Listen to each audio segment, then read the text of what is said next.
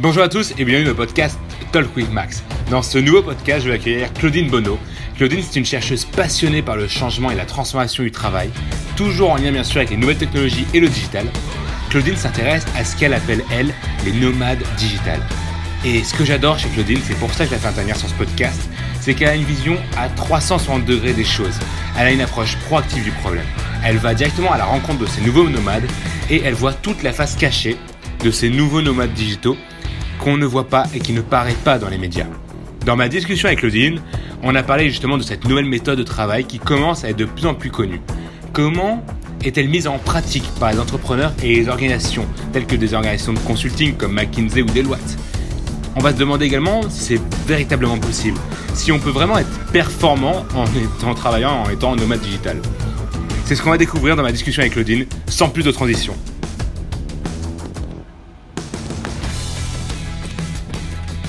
Bonjour Claudine, comment vas-tu? Très bien, et toi Maxence? Super.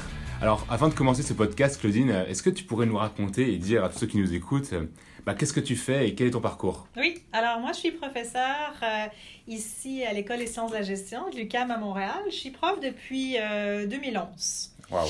Et puis présentement, donc j'enseigne dans les programmes en technologie de l'information. Euh, je m'intéresse beaucoup aux transformations du travail, évidemment toujours en lien avec les nouvelles technologies. Hmm. Mais avant d'être prof, euh, j'ai une autre vie. D'accord. T'as pas toujours été prof. non, je pas toujours été prof. Donc, euh, j'ai travaillé euh, d'abord chez la compagnie, dans la compagnie de jeux vidéo française Ubisoft. Ouais, génial. Ouais, qui est bien installée désormais à Montréal.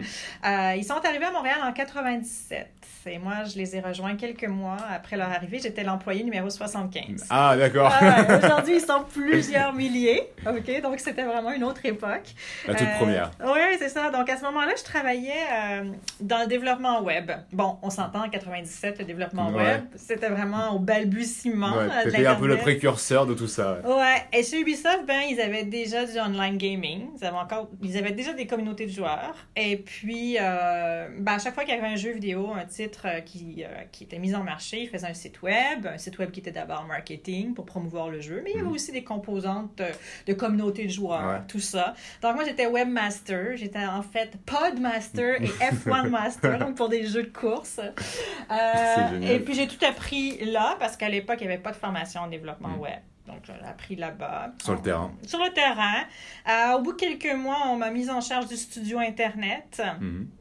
Et puis voilà, je suis restée là deux ans. Ça a été une super école. Ensuite, j'ai continué à travailler dans l'industrie euh, du web. Euh, j'ai une grande compagnie de télécom, Bell Canada, mm-hmm. tout ça. Donc, j'ai fait six ans là-bas avant de décider de revenir aux études parce que j'avais envie de réfléchir euh, sur toutes sortes de choses. L'enseignement m'intéressait, la mm. recherche aussi. Donc, j'ai fait ma maîtrise, mon doctorat pour finalement, bon, c'est ça, euh, arriver ici comme, euh, comme professeur.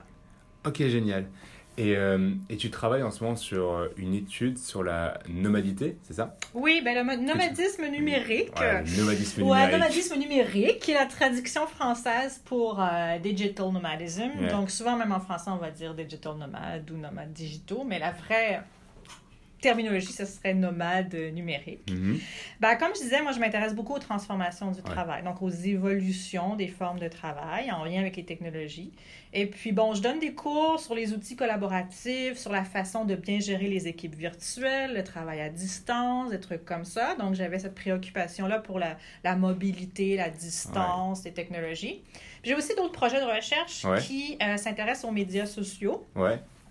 Mais vraiment, moi, je, ouais, je m'intéresse beaucoup aux pratiques informelles. Donc, euh, vraiment, les gens qui vont euh, sur les médias sociaux par leur propre initiative et qui parlent de leur travail. Donc, mhm. par exemple, toi, euh, mhm. bon, tu as un projet entrepreneurial et parfois, bon, peut-être que sur ta page Facebook, ta page Twitter, tu as envie de dire, ben aujourd'hui, voici ce que j'ai fait, voici ce que hmm. j'ai accompli, voici ce que je suis en train de faire. Donc, tu fais un petit peu la narration de ton travail. C'est vrai que je suis beaucoup sur Instagram. Instagram? surtout Instagram, YouTube, beaucoup Instagram où c'est vrai, ben, tu sais, il y a les stories et ça, oui, c'est Par rien qu'aujourd'hui, ce matin, j'ai fait un direct, par exemple. Pour illustrer. Ouais, non, mais t'as raison, ouais. Moi, j'ai fait, euh, j'ai fait d'ailleurs une collecte de données sur Instagram pour justement voir ce que les gens montrent de leur travail sur Instagram. Les gens de photos qu'ils vont prendre, euh, tout ça, de façon très, très informelle, pas à des fins de, de promotion nécessairement, juste pour partager ce qu'ils font. Ce qu'ils font. J'ai appelé ça, ben, en fait, avec ma collègue avec qui je travaille là-dessus, on a appelé ça travailler à haute voix. C'est un peu en même temps que pendant que tu travailles. C'est la transparence du travail. Hein. Voilà, c'est ça. Tu rends visible ce que tu fais. Hein?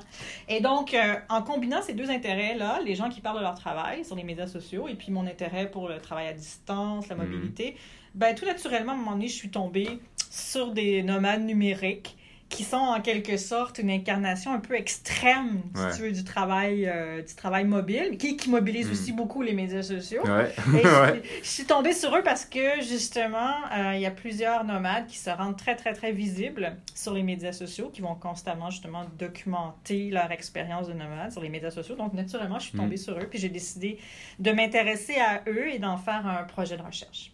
Ok, d'accord. Et du coup, ton projet de recherche, là, euh, il en est d'où? Ouais. Donc, euh, j'ai commencé tout d'abord en examinant euh, ce, qu'on, ce, ce que les nomades. euh, comment les nomades se représentaient sur les médias sociaux. Et je me suis d'abord intéressée à ce que j'appelle les, les nomades haute visibilité. Mhm. Euh, c'est-à-dire ceux qui, par exemple, vont monétiser leurs conditions de nomade. Donc, que ce soit, par exemple, en ayant un blog Ouais. voyage. Ce sont des, des, des, des businessmen, entre voilà, donc tout ça. Donc, nécessairement, la nature de leur travail fait en sorte qu'ils se rendent très, très visibles sur les médias sociaux. Et ce sont un petit peu les archétypes des digital nomades, ceux qu'on voit toujours dans les médias. Tu sais. Ouais. parce que là, les médias, aussi grand public, pas juste Ouais. les médias sociaux, mais grand, grand public, s'intéressent à ce phénomène. Donc, il y a eu plusieurs articles qui sont sortis là-dessus. Et, euh, ben, généralement, l'image qu'on voit des nomades, c'est cette image qui est très archétype. Donc, Mm. c'est euh, ce jeune euh, beau de race blanche qui va s'installer à Bali, qui Mhm. travaille justement dans un hamac Ouais, sur ouais. une plage avec son laptop. Donc, ces archétypes-là, moi, je me suis intéressée d'abord à ces archétypes. Comment ils font, comment... euh, Ouais, c'est ça. Donc, que- que- co- comment justement cette image-là de la liberté associée au nomadisme, comment elle est construite un peu? Donc là, c'est c'est le côté un petit peu plus discours promotionnel. Ouais. OK? Et moi, ben évidemment, là, tu auras compris que moi, je m'intéresse aussi toujours à ce qu'il y a en arrière. hein, ouais, donc, ce qui parce est que moins le côté qu'on voit, tout le monde le voit, ça fait polémique. et- Ouais, Ouais. c'est ça. Et donc là, moi, j'ai. Aussitôt que j'ai vu ça, ces images très lisses, très belles, très invitantes. Assez lifestyle, hein, finalement. Très lifestyle. Ouais. Ouais, tout à fait. Donc, on met en scène son mode de vie, tout ça. Euh, donc, moi, je me suis intéressée à ce qu'il y avait derrière. Donc, Mhm. après avoir examiné les propositions promotionnelles les plus saillantes, ben, je me suis dit, il faut que je rencontre des nomades, Ouais. des vrais, qui vivent vraiment ça, et puis qui vont euh, me, me raconter vraiment L'arrière du décor. L'arrière du décor, tout ça. Donc, j'ai un petit peu les deux. Les deux visions? Oui, les deux visions. Et puis, je collabore avec un collègue qui est euh, Mm. Jeremy Arrows, qui est professeur à l'université de Durham en Angleterre. Ok, d'accord. Ce qui est drôle, c'est que je ne le connaissais pas du tout. Et lui, de son côté, travaillait sur les digital nomades, alors que moi, j'avais commencé aussi ma recherche. Bon, quand on est prof, il faut qu'on fasse, il faut qu'on aille dans des conférences académiques pour présenter nos travaux de recherche. Alors, j'étais dans une conférence à Amsterdam. Lui aussi. Mhm. Il présentait juste avant moi ses travaux sur les digital nomades, et puis moi, tout de suite après, les miens. Et après, bon, on s'est dit, bon, ben, on va se Tant parler. qu'à faire, on va se parler. même on va peut-être les combiner. Voilà. Et puis, ben, le contact a été bon, et depuis ce temps-là, on collabore ensemble. Donc, euh, on a- il y a des entretiens qu'on a fait avec des nomades qu'on a fait ensemble parce qu'il est venu à Montréal. Ouais. Euh, il, y en a qui il fait, il en fait certains de son côté en Europe, et puis moi, j'en fais certains de mon côté ici, puis on met tout ça en commun. Pour avoir une grosse base de données sur tout ça et comprendre un peu. Oui, exactement. Oui, vraiment, l'idée, c'est de comprendre l'expérience vécue réelle. Ouais. Donc, aller plus loin que ces images et ce discours. Pour, pour toi, si tu devais avoir une définition, parce que tu nous as parlé de, de blog, mais j'imagine qu'il y a, d'autres façons que le Mhm. blog à mettre en place. Un, est-ce que tout le monde peut devenir euh, un entrepreneur digital? Est-ce qu'il faut forcément être un entrepreneur, Mhm. d'ailleurs, Mhm. pour, euh, pour être nomade dans son travail? S'il y avait une définition que tu Ouais. devais faire, Ouais. laquelle ce serait? Ouais. Ben, tout d'abord, on peut, euh, parce que digital nomade, il y a deux aspects. On peut commencer par le nomade. Ouais. Donc, il y a tellement de profils différents de digital nomade. Puis en fait, ça, c'est un autre des objectifs de ma recherche, c'est de montrer la diversité des profils. Mhm. Il n'y a pas un seul type de nomade, donc il n'y a pas une seule définition. Ok, Mais- d'accord. ok, ça marche. On peut donner quelques éléments. Donc, le fait d'être nomade, c'est comme un petit peu un, un spectre. hein. C'est le spectre, ce que j'appelle le spectre de la mobilité. Ok. OK? Donc, les nomades, ils peuvent se situer à plusieurs endroits de ce spectre-là. OK? Si on va au spectre le plus extrême Ouais. Du, du nomadisme, euh, à ce bout-là du spectre, les, les, les nomades ont abandonné l'idée euh, d'une adresse euh, de résidence permanente. Donc, ils n'ont pas de chez soi. Mhm. Donc, ce ne sont pas des gens qui vont aller, par exemple, six mois à Bali, puis ensuite qui vont revenir. Dans leur- Parce qu'il n'y a pas Ouais. de- d'endroit où revenir. Il n'y a pas de chez soi. Donc, dans la vision extrême, il y a l'abandon de cette idée du home. Là. Donc, euh, on va changer de place pour aller toujours à un endroit différent, mais il n'y a, pas- y a pas de retour. Ça, c'est la version extrême, si on Ouais. veut, de ceux qui pratiquent là, le nomadisme. Mais maintenant, à, à tous les autres endroits du spectre, si on veut, ben là, il y a différentes formes de mobilité. Par exemple, j'ai rencontré un, un entrepreneur nomade qui, lui, euh, dans le fond, euh, il a organisé son travail et son projet entrepreneurial pour faire une plus grande place au voyage. Ok. Donc, lui, il a, il a une maison, il a un appartement ici à Montréal. ok? Donc, il a un home base, si Ouais. on peut dire. C'est juste que lui, il va se permettre de partir plusieurs mois par année en voyage. Donc, il a organisé son travail, pour, il l'a aménagé pour pouvoir faire une Tout en ayant euh, son travail qui puisse quand même faire distance. Exactement. Donc, tu vois, il y a- donc là, juste sur, le spectre de la mobilité du nomadisme, il y a plusieurs façons de vivre ce nomadisme-là. Maintenant, si on prend l'au- l'autre aspect du digital nomade, le digital. Mhm. Bon, ce que ça veut dire, c'est que ces gens-là, à la base, euh, leur travail, il est réalisé en ligne. Mhm. Donc, il est réalisé online. Ouais. Puisque nécessairement, l'objectif, c'est d'être location independent, Mhm. donc d'être indépendant du lieu. Donc, tout en autonomie. voilà, donc de pouvoir réaliser le travail n'importe où. Mm. C'est ça le principe. Donc nécessairement, il faut que ça soit un travail qui est dématérialisé, si on peut dire, qui peut se réaliser en ligne à partir d'un laptop et d'une connexion à Internet. Bon, certains, parce qu'il y a autant de définitions qu'il y, a- qu'il y a de gens, et puis même les nomades eux-mêmes, parfois, vont s'obstiner sur la bonne définition du digital nomade. Ils s'entendent pas entre eux, c'est ce qui est intéressant Mm. aussi. Donc certains vont dire, ben, si tu veux vraiment pouvoir être qualifié d'un digital nomade, il faut que tu aies une business qui est vraiment une euh, online business. OK? Donc, que ce soit un site de e-commerce, que ce soit euh, une boîte de consultation marketing digital, Ouais. que ce soit vraiment de la business qui soit digital business. tu sais. Alors que certains vont avoir. euh, vont être moins exigeants là, sur la définition du, du digital. Ils vont dire, ben, tu peux être tout simplement un traducteur, par exemple, un freelancer, Ouais. traducteur freelancer Un rédacteur de blog ou rédacteur, peu importe, graphiste, Ouais. hein, qui, a un- qui, bon, qui peut être soit un freelancer et qui peut être soit un employé à l'embauche euh, d'une entreprise qui lui permet ce genre de flexibilité-là. Donc, c'est pas nécessaire, pour Ouais. répondre à ta question, Ouais, c'est pas nécessairement un entrepreneur. OK? Donc, il y a les digital nomades, puis on pourrait dire, il y a, il y a les entrepreneurs nomades, qui sont une catégorie qui, eux, justement, ben, ils ont un projet entrepreneurial, mais il y a plein de digital nomades qui n'ont pas d'entreprise. C'est marrant ce que tu dis, parce que en ce moment, je, euh, pour tout te dire, je suis en train de préparer une conférence sur la motivation, tu Mhm. vois? Et on voit que les dernières recherches scientifiques euh, montrent que maintenant, bah, c'est la motivation intrinsèque maintenant Oui. qui motive vraiment les gens. Oui. Et pour ça, bon, euh, on repère trois facteurs, c'est l'autonomie, la maîtrise et la pertinence. Et dans l'autonomie, bah, il y a tout ça. Et Mhm. justement, il y a tout ce que tu dis, c'est le, le côté télétravail, où on est vraiment autonome, etc. Et dans mes recherches, et je crois que tu en avais parlé aussi la première fois qu'on s'était vu, bah, tout ce qui est les grands cabinets de consultation, McKinsey, Deloitte, bah, travaillent sur ça. Mhm. Est-ce que toi, dans, dans tes recherches, justement, Mhm. tu as vu des, silimi- des silimi- silimi- oula, similarités? Pardon, dans, dans tout ça Oui, ben en fait, euh, les entreprises, présentement, les grands cabinets, etc., Ouais. sont aux prises avec un problème de recrutement et de rétention, bien souvent. Ouais.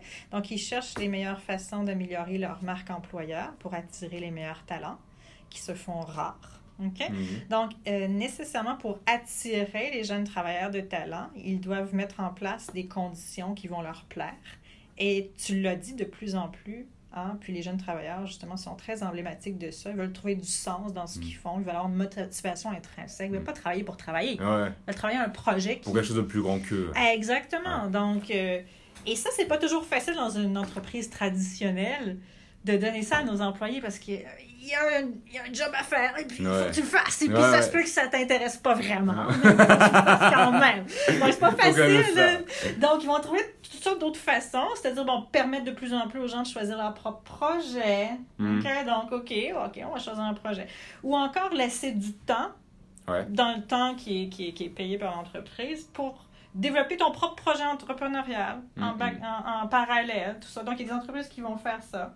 Il y en a qui vont faire des, des, des projets où ils vont dire, ben, euh, OK, ton travail, il est location independent, donc on, on te permet que tu partes quelques mois, que tu vives un peu cette expérience euh, du nomadisme. Donc, oui, c'est très lié, cette, cette, recherche de sens, de motivation intrinsèque. Évidemment, on la retrouve chez plusieurs travailleurs qui ne sont pas nécessairement des gens qui vont devenir nomades numériques, mais on retrouve là, justement. Puis, tu as posé la question tout à l'heure, est-ce que tout le monde peut être nomade numérique? Mm. Non, bien sûr que non. Bien sûr que non. C'est pas pour tout le monde, ça. Hein? Donc, il y a des profils de gens chez qui ça serait euh, extrêmement anxiogène de devenir nomade numérique. Donc, euh, et, euh, et non, c'est pas fait, c'est vraiment pas fait pour tout le monde. Ouais. Et, et, toi, justement, par rapport à, toutes tes recherches, à tout ce, ce lifestyle, parce que c'est vrai que, bon, bah, le côté un peu, on vit dans un, dans un hamac, on travaille, on génère de l'argent aussi mhm. là-dessus. Toi, ce qui m'intéresse aussi beaucoup, c'est de, de voir le, la, le côté qu'on voit pas, le côté qu'on ne dit pas. Ouais. Est-ce que tu peux nous dire un peu plus sur bah, tous les problèmes que peut avoir du comment justement un, un entrepreneur ou un intrapreneur du coup est-ce qu'on comprend le numérique sur tout ça? Oui. Ben, en fait, euh, euh, d'abord, ce qui est intéressant, c'est que parfois les digital nomades, quand ils vont démarrer, vont, obliger, euh, vont oublier pardon, qu'ils doivent d'abord s'assurer d'avoir une source de revenus. Donc, ils vont dire, ben moi, souvent les histoires qu'on entend, c'est bon, je travaillais 9 à 5 dans un environnement corporatif, j'étais blasé, j'ai décidé de tout laisser tomber, de prendre un billet d'avion, aller seulement, et de, de commencer ce, ce lifestyle digital nomade. Sans avoir gérer l'aspect, OK, mais de comment je vais tirer mes revenus. Donc, si c'est par exemple à travers une entreprise, une online business, mm. l'entreprise n'est pas montée encore. OK? Donc, généralement, c'est cette difficulté-là. C'est en plus d'avoir à t'adapter à un nouveau mode de vie, à un nouveau lieu, toute l'adaptation culturelle que ça, ça nécessite il faut en plus que tu démarres ton projet entrepreneurial. Et on sait à quel point c'est exigeant, c'est demandant. Ça ne se fait pas tout seul. Donc, il y a, l'aspect revenu. Mm. Et puis, euh, si on est un freelancer, bien évidemment, si on ne part pas avec un carnet client bien rempli, ça va être très difficile en étant mobile, en étant en distance, de développer ce carnet client. Donc ça, c'est souvent sous-estimé. Maintenant, il y a toute cette idée que, ben moi, ce que j'appelle le méta-travail, c'est-à-dire le travail et les efforts qu'on doit faire pour rendre le travail possible, pour qu'on puisse juste être capable de commencer à travailler. Cette image du laptop euh, dans un hamac à, Bali, on s'entend, c'est très beau sur une photo Instagram, ça donne envie, tout ça, mais c'est pas pratique. Ouais, ouais. OK? Premièrement, dans le soleil, dans l'écran. Ça, c'est pas écrit dans le livre de la semaine de 4 heures, ça. Non, c'est ça. On a le sable qui rentre dans le clavier, on a des problèmes de dos assez rapidement parce que c'est pas du tout une hmm. position ergonomique pour travailler. Donc, évidemment, c'est pas pratique du tout. Il faut qu'on trouve un endroit qui, va nous permettre justement d'être productif, d'être bien pour travailler, la connectivité. On sous-estime tous les efforts qu'il va falloir faire pour créer cette infrastructure sociale et matérielle. Parce que quand on est digital nomade, qu'on soit entrepreneur ou freelancer, it's on our own. Il n'y a personne qui va le faire pour vous. Hein, vous devez vous démerder. Là. Il n'y a personne qui va vous aider à vous installer. Bien sûr, si on décide de prendre un abonnement dans un espace de coworking, il y a une partie de ces problèmes qui sont réglés. OK? Mais déjà, il faut le trouver. Il faut qu'il y en ait un là en haut. Parce qu'à Bali, euh, c'est pas quand ben, ça. Paris, il faut, Montréal. Il faut le trouver, il faut qu'il nous convienne, il faut qu'il y ait de la place et il faut que le prix nous convienne aussi. Ah, parce que c'est des coûts supplémentaires à, assumer. Donc, la mobilité, c'est souvent présenté comme étant euh, l'équivalent de la liberté. OK? Donc, si je suis mobile, je suis libre et il y a cette recherche de liberté mais c'est très contraignant aussi. Mm. Hein? Donc, la liberté, c'est très. La, la, la, mobilité, c'est très contraignant et c'est très exigeant et c'est très fatigant même. C'est très épuisant de, de, de, de, trouver le moyen d'être productif tout en étant euh, mobile. Et, tout, et tous les aspects aussi socio-affectifs, c'est-à-dire que parfois il y a la, solitude. Donc, si on ne reste pas plus que quelques mois au même endroit, ben c'est très difficile de nouer des liens durables. Mm puisqu'à chaque fois, c'est à recommencer. OK? Donc, évidemment, il y a ces liens qu'on entretient à distance, mais les liens locaux, la communauté locale. Donc, euh, il y a beaucoup de nomades qui vont justement avoir beaucoup de difficultés avec cette idée de, de, de, de ben, souvent de solitude ou d'avoir constamment. Donc, tes interactions sont toujours avec des nouvelles personnes. La, ouais, La, vraie vie serait justement juste sur le web, entre guillemets, mm-hmm. du coup. C'est ça le. Ben, c'est ça. Les, les, relations significatives ne peuvent qu'être entretenues via le web parce que sinon, celles localement sont toujours à, mm. à recommencer commencer. Donc ça, ça pèse, ça pèse beaucoup. Puis c'est aussi euh, des éléments qui sont, euh, qui sont sous-estimés. Puis toutes les complexités administratives. Ouais, ouais, on n'y pense pas, c'est vrai. Et ça, parfois, les nomades vont passer le plus clair de leur temps à régler les problèmes fiscaux. Où est-ce que je paye les impôts? Où est-ce que je paye les taxes? Euh, c'est compliqué. Hein? Nos systèmes gouvernementaux et fiscaux ne sont pas faits pour ce mm. genre de profil. Ils ne sont pas adaptés du tout à ça. C'est très compliqué de trouver un comptable, par exemple, ou un fiscaliste, qui va vraiment pouvoir vous aiguiller et vous donner le Même eux, ils ne savent pas. Mm. souvent, ils fonctionnent par essai-erreur. Évidemment, quand on fait des erreurs, ça peut être coûteux parfois, parce que si on ne paie pas les impôts au bon endroit, ben... Ouais, surtout, il faut trouver euh, le bon comptable à l'endroit où on est, qui, où il parle la même langue que nous, c'est qui parle anglais. Voilà, exactement, et qui connaît bien les lois respectives, de, et, et, et, aussi juste euh, obtenir les visas nécessaires. Il mm. ne faut pas se le cacher, la majorité des nomades vont travailler sur des visas de touristes. Ouais, oui, ce qui est illégal. Oui, bien sûr. Parce que quand on a un visa de touriste, on n'est pas censé mhm. travailler. Ouais. Mais bon, ils s'en sortent parce que justement leur travail étant dématérialisé, ok, donc ils ne laissent pas nécessairement de traces et tout ça.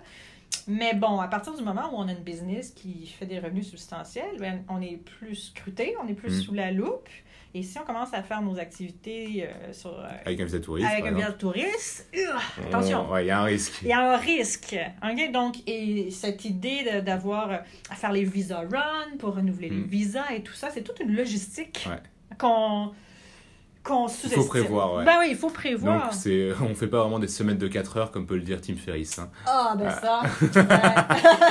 en fait, c'est ça, c'est qu'il y en a très peu qui réussissent justement vraiment à vraiment faire ce que lui fait. Ben, ça implique d'avoir une business qui génère des revenus passifs, c'est-à-dire mm. qui va te ramener des revenus sans qu'il y ait d'efforts. Et ça, ça arrive après un certain temps. Ouais, Au début.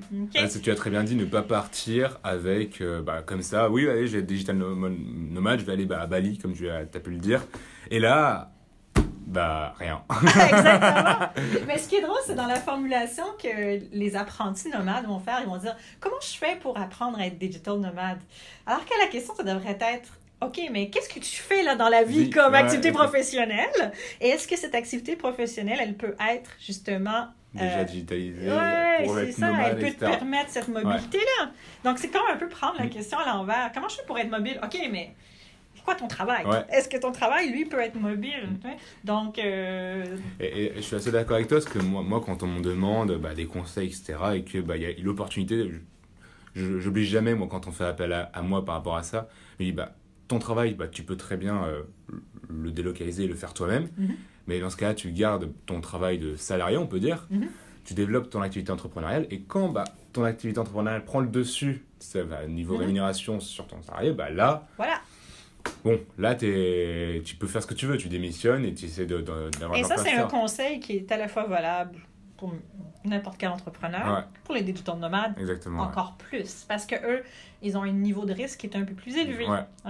Donc, ils devraient, d'autant plus adhérer à ce conseil-là parce que normalement, avant de partir puis de changer ton mode de vie pour ce mode-là, ben nécessairement, tu dois avoir un petit coussin là, pour pouvoir faire face aux imprévus parce que par définition, c'est un mode de vie où il va y avoir davantage d'imprévus, moins de stabilité, plus d'imprévus. Donc, normalement, on essaie d'avoir un peu, euh, justement, un, backup. Ouais, c'est ça. Ouais, c'est ça. Et, euh, et, je me rappelle, la première fois qu'on s'était vu, tu t'avais parlé d'un truc que j'avais pas forcément pensé, mais c'est vrai. C'est au niveau euh, de l'inflation du prix. Si on gagne 1000 euros par mois, bah, ou 1000 dollars, du coup, ici au Canada, bah, bah bon, par rapport à la monnaie, ils choisissent aussi leur destination par ça. Oui. Toi, toi les, les, les gens que tu as interrogés, ils étaient tous dans le côté asiatique ou pas? Non, pas nécessairement. Pas nécessairement c'est sûr que, bon, si on prend euh, l'idée du, du, bouquin de Ferris, donc qui a été un petit peu ce qui a créé cet engouement mmh, autour... Euh, c'est un précurseur. Hein, c'est un précurseur. Et lui, c'est son principe de base, le géo-arbitrage. Mmh. OK? Donc, il dit, en fait, vous devriez tirer vos revenus d'un pays développé, donc justement gagner peut-être 1000 dollars par mois avec des clients nord-américains qui mmh. vont vous payer un, tarif euh, élevé. Hein? Puis vous installer dans un endroit où le coût de la vie est beaucoup plus bas. Donc, vous allez avoir cet écart-là entre le revenu gagné et vos. ça peut être une stratégie pour gagner plus d'argent, entre guillemets. Voilà. Voilà. Donc, cette stratégie, le géo-arbitrage, c'est vraiment à, la base et c'est pour cette raison la plupart des digital nomades vont aller s'installer en Asie, au Kulavieba, ou dans les pays sud-américains, etc. Parce qu'évidemment, si tu vas t'installer à Amsterdam ou à Londres... Ah, le prix de la vie, t'as intérêt déjà à avoir un petit empire de digital nomade avant. Exactement, c'est pas le même truc, tu sais. Mais ça, ça dépend toujours du type... Moi, j'ai rencontré des nomades qui ne s'arrêtent pas à ça parce que leur business est profitable. Ils aiment ce qu'ils font. Ils aiment ce qu'ils font. Et ils vont pas aller à un endroit euh, juste parce qu'il y a une plage ou parce que le coût de la vie est peu cher, mais ils vont aller à un endroit, par exemple, parce qu'ils savent qu'ils vont pouvoir développer leur network. Euh, c'est un hub pour tel type d'industrie. Bon, ils vont aller à Singapour parce que ça va être C'est des voyages d'affaires, finalement. Ben voilà, voilà, voilà. Donc, il y a plusieurs motivations euh, différentes. Donc, mais mais, mais c'est clair qu'à cause du les régions du monde qui ont un coût de la vie très bas euh, sont attrayantes. Et il y a plusieurs petits endroits, justement, où on pense à Porto, au Portugal, mm. qui attirent justement les nomades, parce que c'est des endroits où il fait bon vivre, on s'entend, on ne va pas aller... Euh, tant qu'à choisir un endroit, aussi bien que le climat soit intéressant, que ça soit joli, que la bouffe soit Déplacer avec le soleil. c'est ça. Donc, euh, mais le coût de la vie bas, ben, c'est clair que c'est un facteur important. Et toi, euh, comment dirais-je Est-ce qu'il y a un truc qui t'a surpris lorsque tu as été la première fois à la rencontre de ces personnes-là? Oui, ben en fait, ceux que je rencontre, à qui je parle, ils ont une expérience fort différente de celle qu'on voit justement dans ces images archétypales sur Instagram. Et en fait, parfois, ils vont, en fait, très souvent, ils vont s'en distancier. Ils vont dire ça, c'est une image qui n'est pas représentative de moi, mon expérience. Et même parfois, ils vont dire que cette image-là, qui est projetée sur les médias sociaux, elle leur est nuisible. Parce qu'elle donne cette idée d'apparente facilité hein, qui peut leur nuire en tant que professionnel ou entrepreneur parce qu'ils travaillent très, très fort. Hein? Et euh, ben, leurs clients, etc., peuvent avoir l'impression Ah, ben oui, c'est ça, lui, il passe sa journée sur une plage à Bali, est-ce qu'il travaille vraiment? Donc, euh, donc ça leur nuit, cette, cette, image-là. Donc, eux aussi cherchent à déconstruire ça, tu sais, parce mm. que justement, ceux que j'ai rencontrés, c'est des gens qui ont bossé très dur sur leur projet entrepreneurial et donc qui, euh, qui mettent des heures et des heures dans leur truc. Ça fonctionne bien parce que ce sont des gens qui sont bien organisés, qui ont une bonne idée, qui l'ont bien exécuté. Tout ça, c'est pas, c'est pas arrivé tout seul, là. Hein? Et ces images-là, bien souvent, ça donne l'impression que c'est facile, que ça arrive tout seul. Ça vend ce rêve-là. Donc, moi, la plus grande surprise que j'ai eue, c'est que justement, il y, a un, écart considérable entre l'expérience vécue des vrais mhm. nomades et ce qui est projeté, ce que l'on voit dans les médias. Hmm. Et, euh, mais c'est vrai ce que tu dis, et, et même par rapport au, euh, au retour client, là, en, en t'entendant parler, je pensais à ça. Mhm. C'est. Euh, c'est par exemple, je, vais t'aider à faire ton, ton, business en ligne finalement. Mhm. Je vais t'aider à faire ton business en ligne, tu vas voir, ça va être facile et tu as les fameux en 30 jours, etc. Ça se fait mhm. rembourser. Et l'image, comme tu as très bien dit, de facilité, bah, peut dénouer à ce qu'on vend finalement. Ce qu'on vend pas, le côté euh, bah, facile, c'est le faire un, business c'est facile, mais le côté, bah, on va le faire ensemble.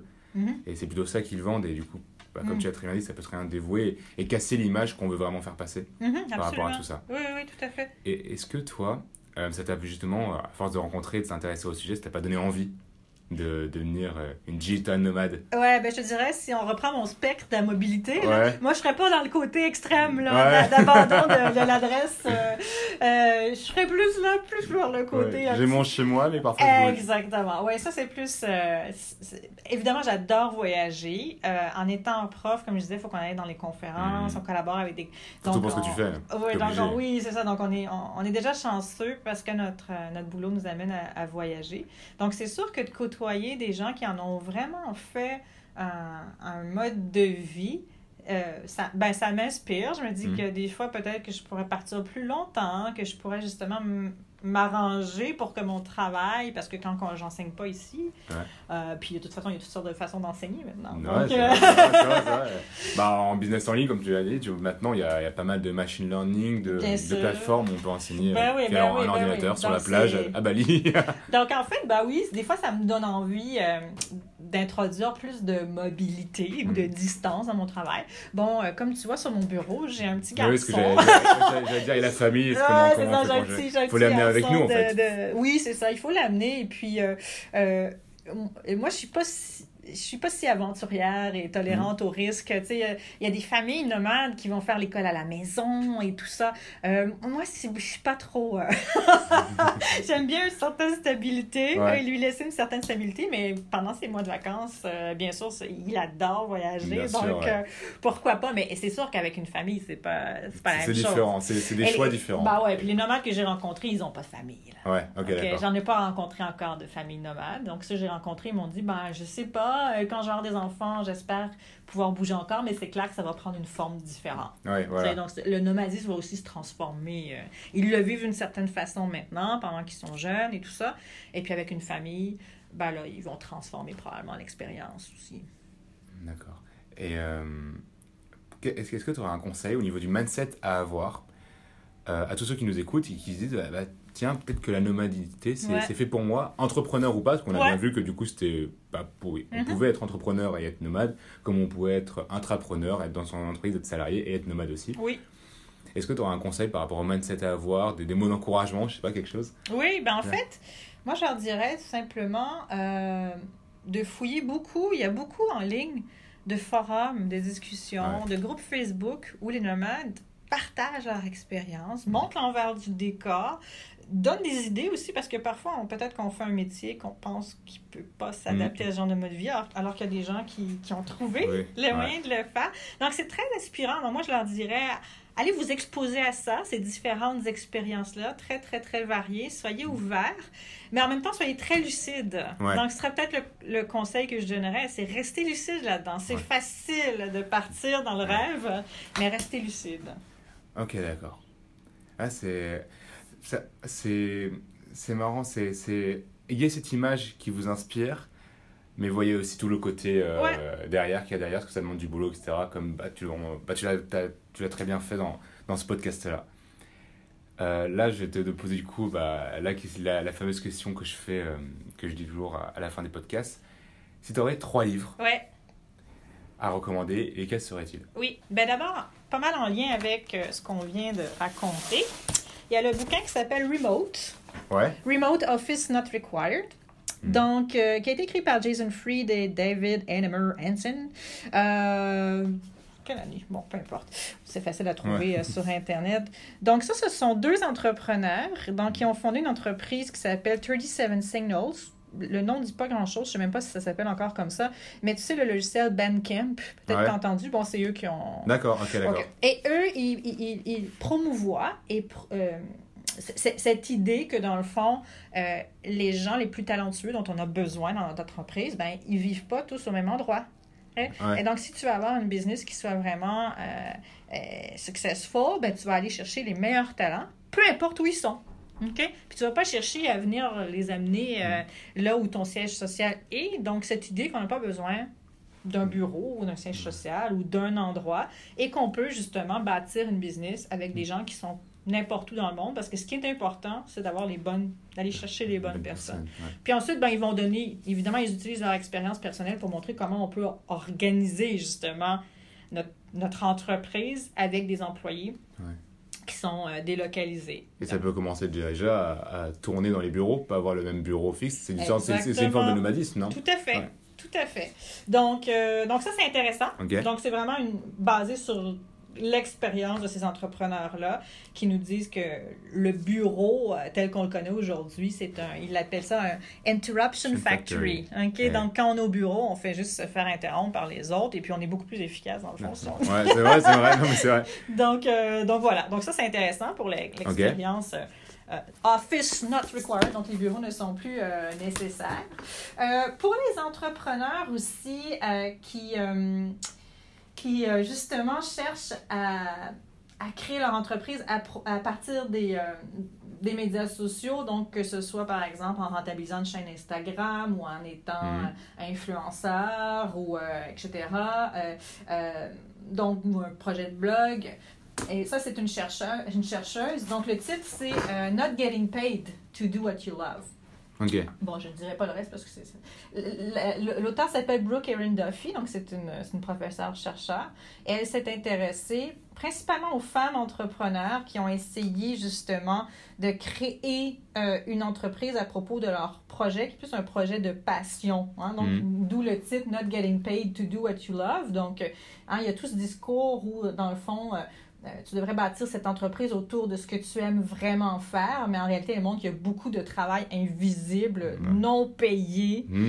et que c'est très difficile. Donc, on, reconnaît un petit peu mes intérêts ici, elle montre un peu l'autre côté de la médaille, le travail invisible. C'est fascinant, c'est vraiment un super euh, bon livre.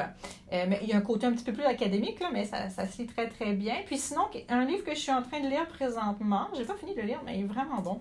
Alors, c'est Counterproductive Time Management in the Knowledge Economy. C'est par Melissa Gregg. OK. Euh, Melissa Gregg a travaillé chez, euh, chez Intel, mais c'est aussi quelqu'un qui a un background académique, qui, a fait, beaucoup, qui fait encore beaucoup euh, de recherches. Elle s'intéresse à la question de la productivité et de la gestion du temps, puis elle déconstruit ça, là, vraiment, parce qu'aujourd'hui, on donne beaucoup de ces conseils. Tu dois être bon en time management, gérer ton temps pour être productif. Comment on fait justement pour gérer son temps pour être productif. Et elle, a un regard très, très critique euh, là-dessus. Sur toutes les méthodes qu'il y a aujourd'hui. Exactement. ah, ça m'intéresse. Ouais, vraiment, vraiment intéressant. Ouais. Fait que je te dirais que ce serait mes trois. Euh, les trois livres que tu conseilles. C'est génial, c'est top. Ah, c'est génial. Et, euh, et bah, du coup, dernière question. Euh, où est-ce qu'on peut te retrouver? Quel, ah, oui, Oui. Ben, en fait, on peut me retrouver. Suivre tes recherches sur le. Oui, on peut me trouver sur Twitter. Donc, mon, mon nom d'usager, c'est Clou Bono. C-L-O-B-O-N-N-E-A-U. OK. Euh, on peut me trouver sur euh, LinkedIn. LinkedIn. avec mon nom, Claudine Bonneau. je mettrai tout ça en description euh, oui, Oui, c'est ça. Et puis finalement, ben, il y a un, site réseau social pour les recherches académiques qui s'appelle ResearchGate. bon, je suis là-dessus, donc on peut Ok, d'accord. mes travaux là-dessus aussi. Ok, super. Bah, merci Claudine, c'est gentil. Très plaisir. Merci. Au revoir. Voilà, le podcast est maintenant terminé. J'espère vraiment que la discussion que j'ai pu avoir avec Claudine t'a plu. Je te laisse dans la description du podcast les liens qu'elle a mentionnés où tu pourras la retrouver, que ce soit LinkedIn, Twitter ou euh, ResearchGate. Je te mets également les trois livres recommandés par Claudine directement euh, sur Amazon. Je te laisse également et je t'invite vraiment à t'abonner déjà une à ce podcast s'il te plaît et euh, à mes différents médias sociaux, que ce soit Instagram ou YouTube, au nom de Maxence Desbois ou Maxence Desbois officiel. Ciao ciao